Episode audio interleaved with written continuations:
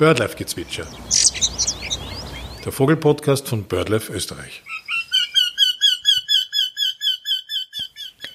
Der Mäusebussard ist Europas häufigster Greifvogel. Keine andere Art ist mehr von der illegalen Greifvogelverfolgung betroffen.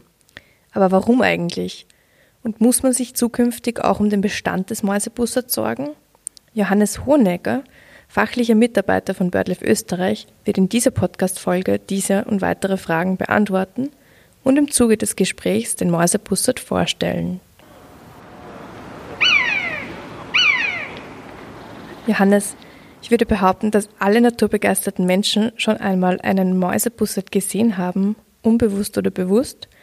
Trotzdem erreichen uns übers Jahr immer sehr viele Bestimmungsfragen zu dieser Vogelart. Woran könnte das liegen? Was denkst du? Also ich würde sagen, es liegt wahrscheinlich an mehreren Faktoren. Greifvögel sind einerseits generell schwierig zu bestimmen, weil die meisten Arten überwiegend braun oder grau sind. Das heißt, ähm, im Gegensatz zu Singvögeln, die manches Mal recht farbenfroh sind, ähm, muss man bei Greifvögeln mehr auf strukturelle Merkmale schauen, was viele BeobachterInnen nicht gewöhnt sind. Ähm, also da geht es zum Beispiel darum, dass man die Proportionen, die Silhouette, die ähm, Bewegungsweise mehr ähm, als Bestimmungsmerkmale hernimmt und eben weniger auf die Farbgebung schaut, wobei man die natürlich nicht außer Acht lassen sollte.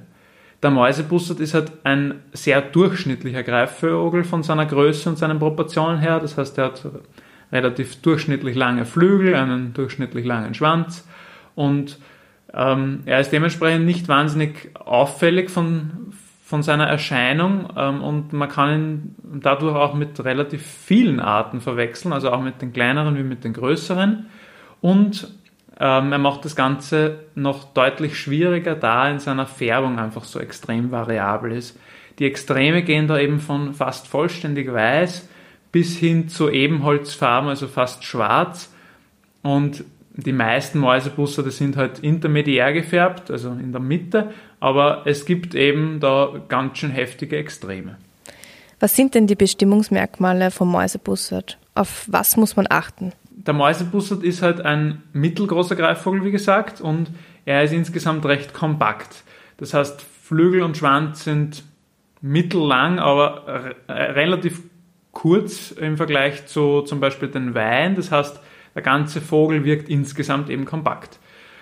Die typische Farbmorphe ist ähm, dieser intermediäre Morphe, wie angesprochen. Das heißt, der ist oberseits einfärbig braun, das kann von hell bis dunkelbraun schwanken, hat aber keine auffällige Zeichnung oben.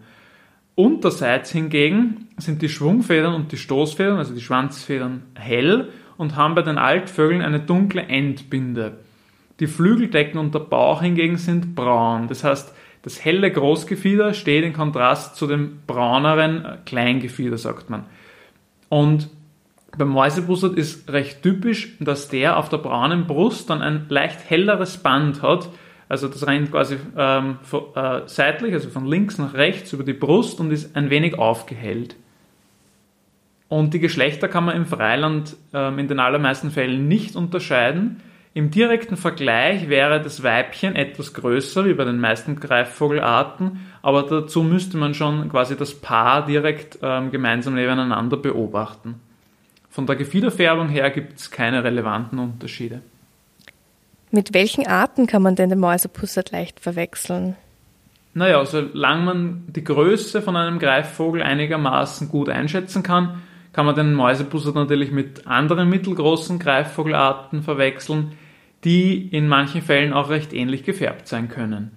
Da ist einerseits der Wespenbussard, der kommt in Mitteleuropa von etwa Mai bis September vor, wenn er bei uns brütet und das Winterhalbjahr verbringt er in Afrika. Der Wespenbussard ist ein sehr heimlicher Vogel, den man eigentlich nie exponiert im Freien sitzen sieht. Das heißt, ähm, auf einem Leitpflock oder so trifft man den Wespenbussard in aller Regel nicht an. Der sitzt in der Regel in der Deckung und beobachtet, ähm, es ist ja auch schon namensgebend, ähm, Hautflügler, Bienen, Wespen, Hummeln dabei, wie sie quasi in ihre Baue fliegen und gräbt dann deren Baue aus und ernährt sich von den Larven. Der Wespenbussard ist vom Mäusebussard aber nicht nur von der Lebensweise her unterschiedlich, man kann ihn auch, wenn man genau hinschaut, an den Merkmalen ganz gut unterscheiden. Er hat nämlich einen deutlich längeren Stoß und auch der Kopf und der Hals sind länger wie beim Mäusebusser. Dadurch schaut diese Kopfpartie auch nach vorne hin ausgezogen quasi aus.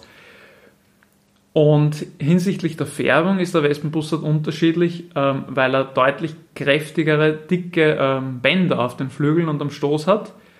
Das heißt, er hat nicht nur diese dunkle Endbinde am Flügelhinterrand, sondern hat in der Regel zumindest zwei, drei, vier ähm, dickere Bänder am Flügel.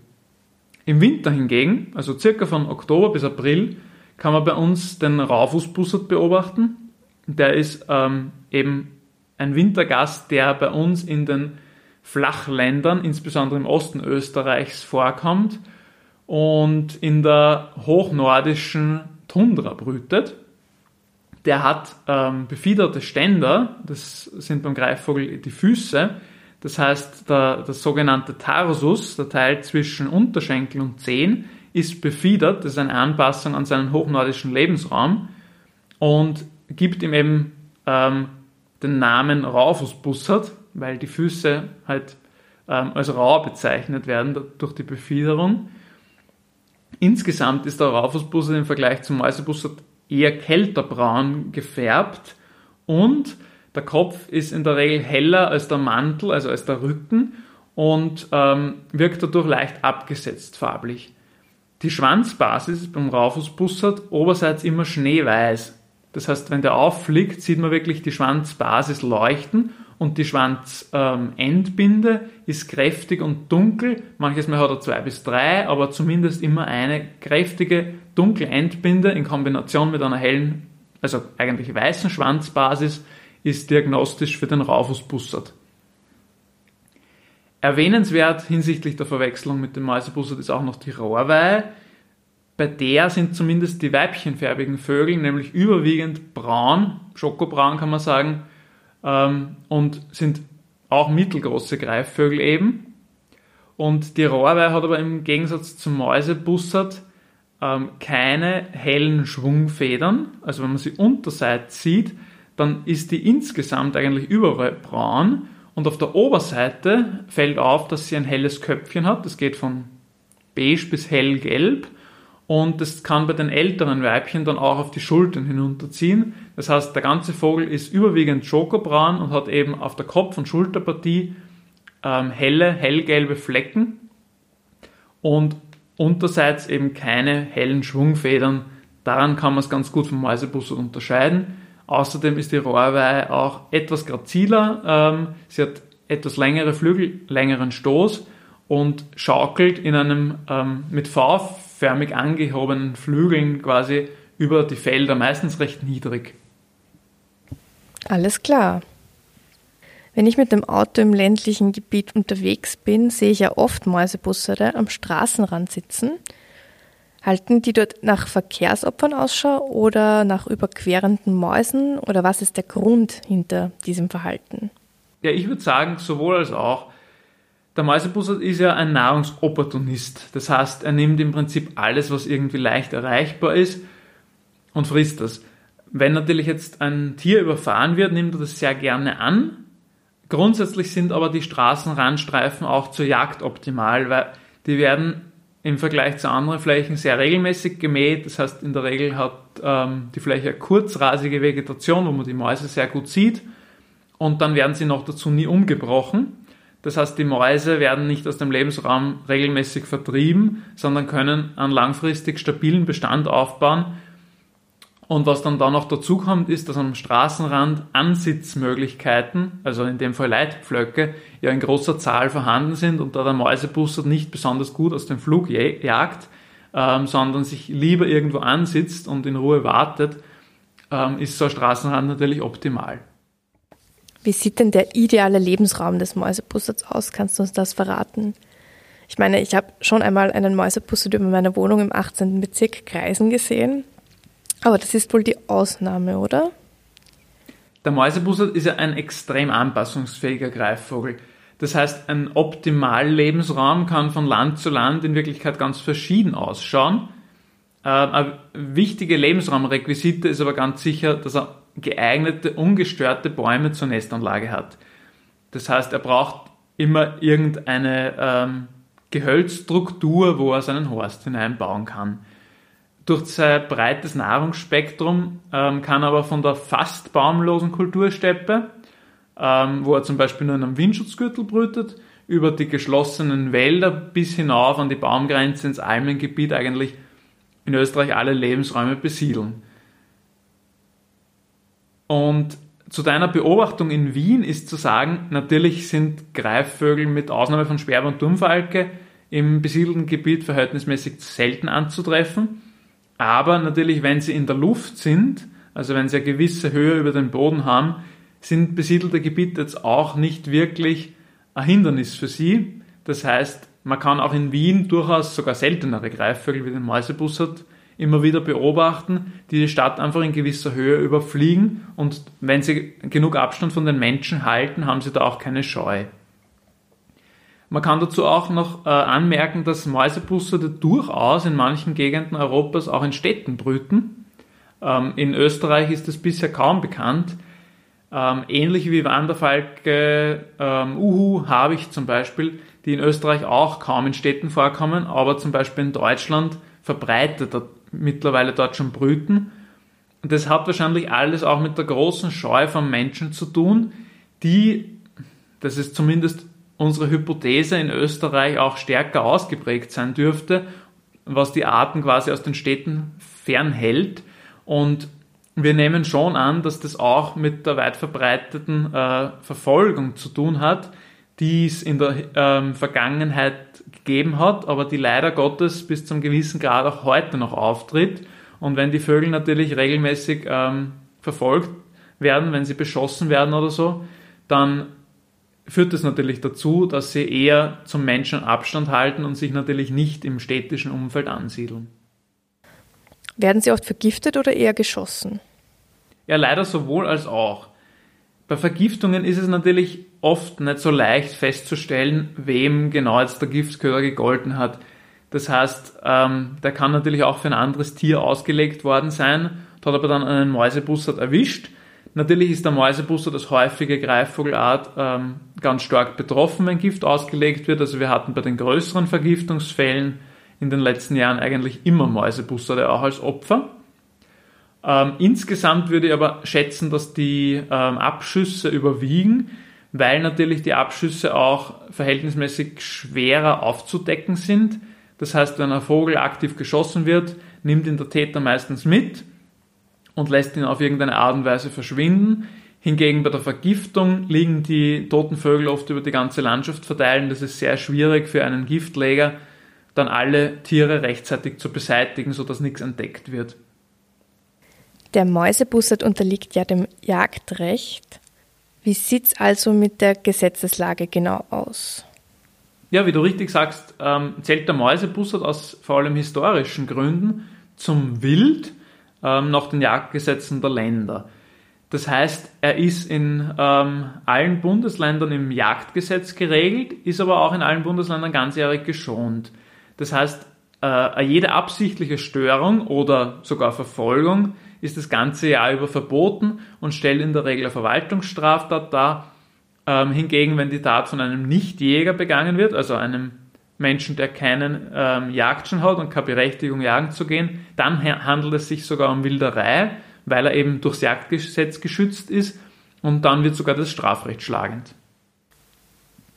Wie groß ist der Bestand des Mäusebussards in Österreich und auch in Europa? Ja, den Bestand zu einer häufigen Greifvogelart zu schätzen, ist natürlich gar nicht so leicht, wie man sich gut vorstellen kann. Unsere aktuellen Schätzungen liegen so zwischen 13.000 und 20.000 Brutpaare, die in Österreich brüten dürften. Ähm, der europäische Bestand wird hingegen auf ähm, circa 1,1 Millionen Brutpaare sogar geschätzt. Das macht in etwa drei Viertel des Weltbestands aus. Das heißt, am ganzen Globus leben in etwa 1,5 Millionen Brutpaare des Mäusebusserts.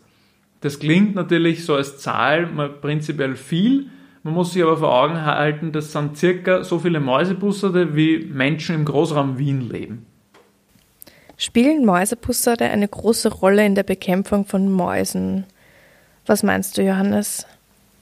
Ehrlich gesagt wissen wir es nicht ganz genau, aber zu behaupten, dass der Mäusebussard eine große Rolle spielt, jetzt als einzelne Art, wäre natürlich übertrieben.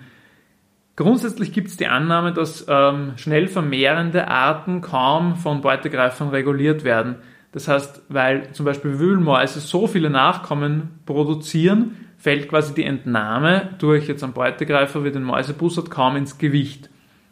Dann gibt es aber auch Hinweise aus Studien, dass in vielfältigen Landschaften mit ganz vielen verschiedenen Habitatstrukturen ähm, die Mäusebestände viel weniger stark schwanken und auch viel weniger stark zu Massenvermehrungen neigen. Das spricht schon dafür, dass quasi die Beutegreifer in der Summe, die natürlich in vielfältigen Landschaften auch in einer größeren Vielfalt und Menge vorkommen, dann einen regulierenden Einfluss haben. Also, um das nochmal mit einem Beispiel zu verdeutlichen, auf einem großen, großen Acker, ähm, der überhaupt keine Randstrukturen oder so aufweist, ähm, da kann die Maus sich natürlich viel schneller vermehren, ähm, weil kaum ein Beutegreiferdruck da ist, weil dort kann bestenfalls vielleicht der Turmfalke und der Mäusebussard jagen. Hingegen in einer Landschaft mit ganz vielen Randstreifen, wo es auch einen Fuchs gibt, einen Mauswiesel gibt, einen Dachs gibt, einen Marder gibt, da hat die Maus natürlich viel mehr Gegenspieler, die insgesamt schon einen dämpfenden ähm, Effekt auf die Population haben. Und sowohl die Ausschläge nach oben als auch die Einbrüche der Population sind in solchen Landschaften abgemindert. Das heißt, es gibt langfristig eine viel stabilere Mäusepopulation. Wirken sich gute Mausjahre demnach auch positiv auf den Bestand des Mäusebussards aus? Ja, das sieht man sogar ganz deutlich. Ähm, einerseits ist der Bruterfolg in guten Mäusejahren höher, weil natürlich die Eltern bessere Chancen haben, alle Jungen durchzubringen. Das heißt, eine gute Nahrungsverfügbarkeit führt natürlich dazu, dass auch quasi das Nesthäkchen das Ausfliegen schafft, weil es immer genug zu essen hat. Und ähm, dadurch ist der Mäusebussertbestand nach der Brutsaison einfach schon höher. Dann sieht man aber auch, dass in starken Mäusejahren viel mehr Mäusebussarde im Winter bei uns bleiben. Das heißt, einerseits bleiben die Jungvögel eher da, andererseits kommen aber auch Vögel aus der nordosteuropäischen Region zum Beispiel zu uns im Winter und bleiben dann da, wenn der Mäusebestand gut ist. Das heißt, der Bussardbestand insbesondere im Winter kann in einem guten Mäusejahr wahrscheinlich dreimal, viermal so hoch liegen wie jetzt in einem schlechten. Okay, okay. Und was frisst der Mäusebussard neben Mäusen? Ja, wie gesagt, ist der Mäusebussard ein Nahrungsopportunist und er ist hinsichtlich seiner Ernährung wirklich extrem vielseitig. Er ist zwar grundsätzlich spezialisiert auf Wühlmäuse, aber wenn er einen Hunger hat, beziehungsweise wenn er die Gelegenheit hat, fängt er auch so ziemlich alles andere, was er leicht erwischt und was er von der Größe her leicht überwältigen kann. Das fängt einerseits an bei Insekten und Regenwürmern, man sieht es auch immer wieder ähm, an regnerischen Tagen, dass die Mäusebusser dem ärgsten Gatsch am Feld sitzen und dann herumtreppeln und das machen sie, um Regenwürmer aufzuspüren. Ähm, es kann auch sein, dass sie wirklich am Boden äh, mit den Füßen schnell aufschlagen, um quasi Regen zu simulieren und die Regenwürmer verlassen dann ihre Röhren und werden vom Mäusebussard erbeutet.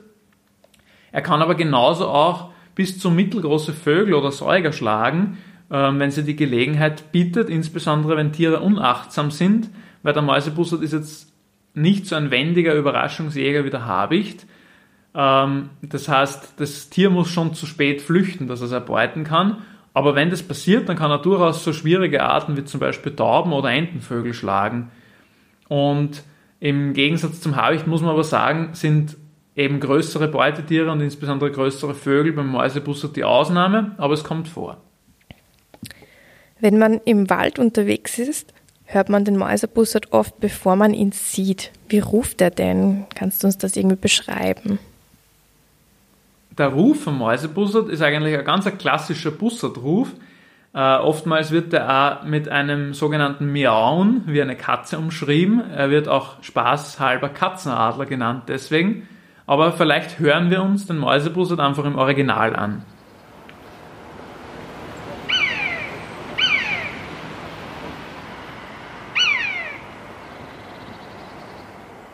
Ja, genauso klingt das Miauen des Mäusebussards. Allerdings, und das ist ganz witzig, muss es nicht immer ein Mäusebussard sein, wenn man diesen Ruf im Wald hört. manches Mal ist man unterwegs und hört quasi den Mäusebussard rufen und kann ihn aber nicht erspähen, äh, egal wie genau man schaut und plötzlich hüpft dann der Eichelherr im Geäst herum. Ja, und dann ist man dem Eichelherr auf den Leim gegangen, weil der kann nämlich den Ruf des Mäusebusserds wirklich exzellent nachahmen. Also die kann man kaum unterscheiden, wenn sich der Eichelherr da bemüht. Sehr coole Info.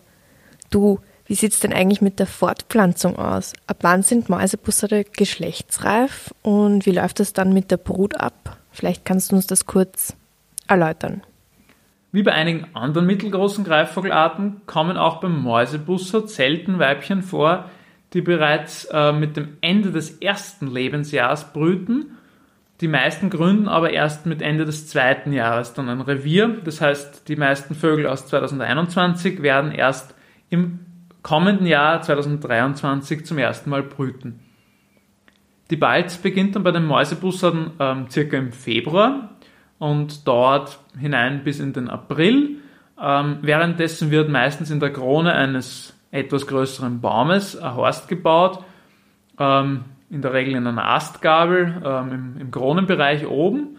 Ähm, und der Horst wird manchmal über mehrere Jahre genutzt. Ähm, manches Mal gibt es auch Wechselhorste äh, manche Paare bauen recht regelmäßig neue Horste. Und wenn sie ihn länger nutzen, dann bessern sie ihn quasi von Jahr zu Jahr aus. Genauso kommt es aber vor, dass Mäusebussarde fremde Nester übernehmen von anderen Greifvögeln oder dass Mäusebussard-Horste quasi nach einer Saison dann von einer anderen Art übernommen werden. Also da wird unter den Greifvögeln, unter den Großvögeln ziemlich wild herumgetauscht oft. Im April werden dann meistens zwei bis drei Eier gelegt die Extremwerte gehen so von 1 bis 4 in etwa. Und die Anzahl der Eier hängt auch mit der Beuteverfügbarkeit zusammen. Das heißt, in guten Mäusejahren legen die Mäusebussarde im Schnitt mehr Eier. Und das Gelege wird ab dem ersten Ei bebrütet.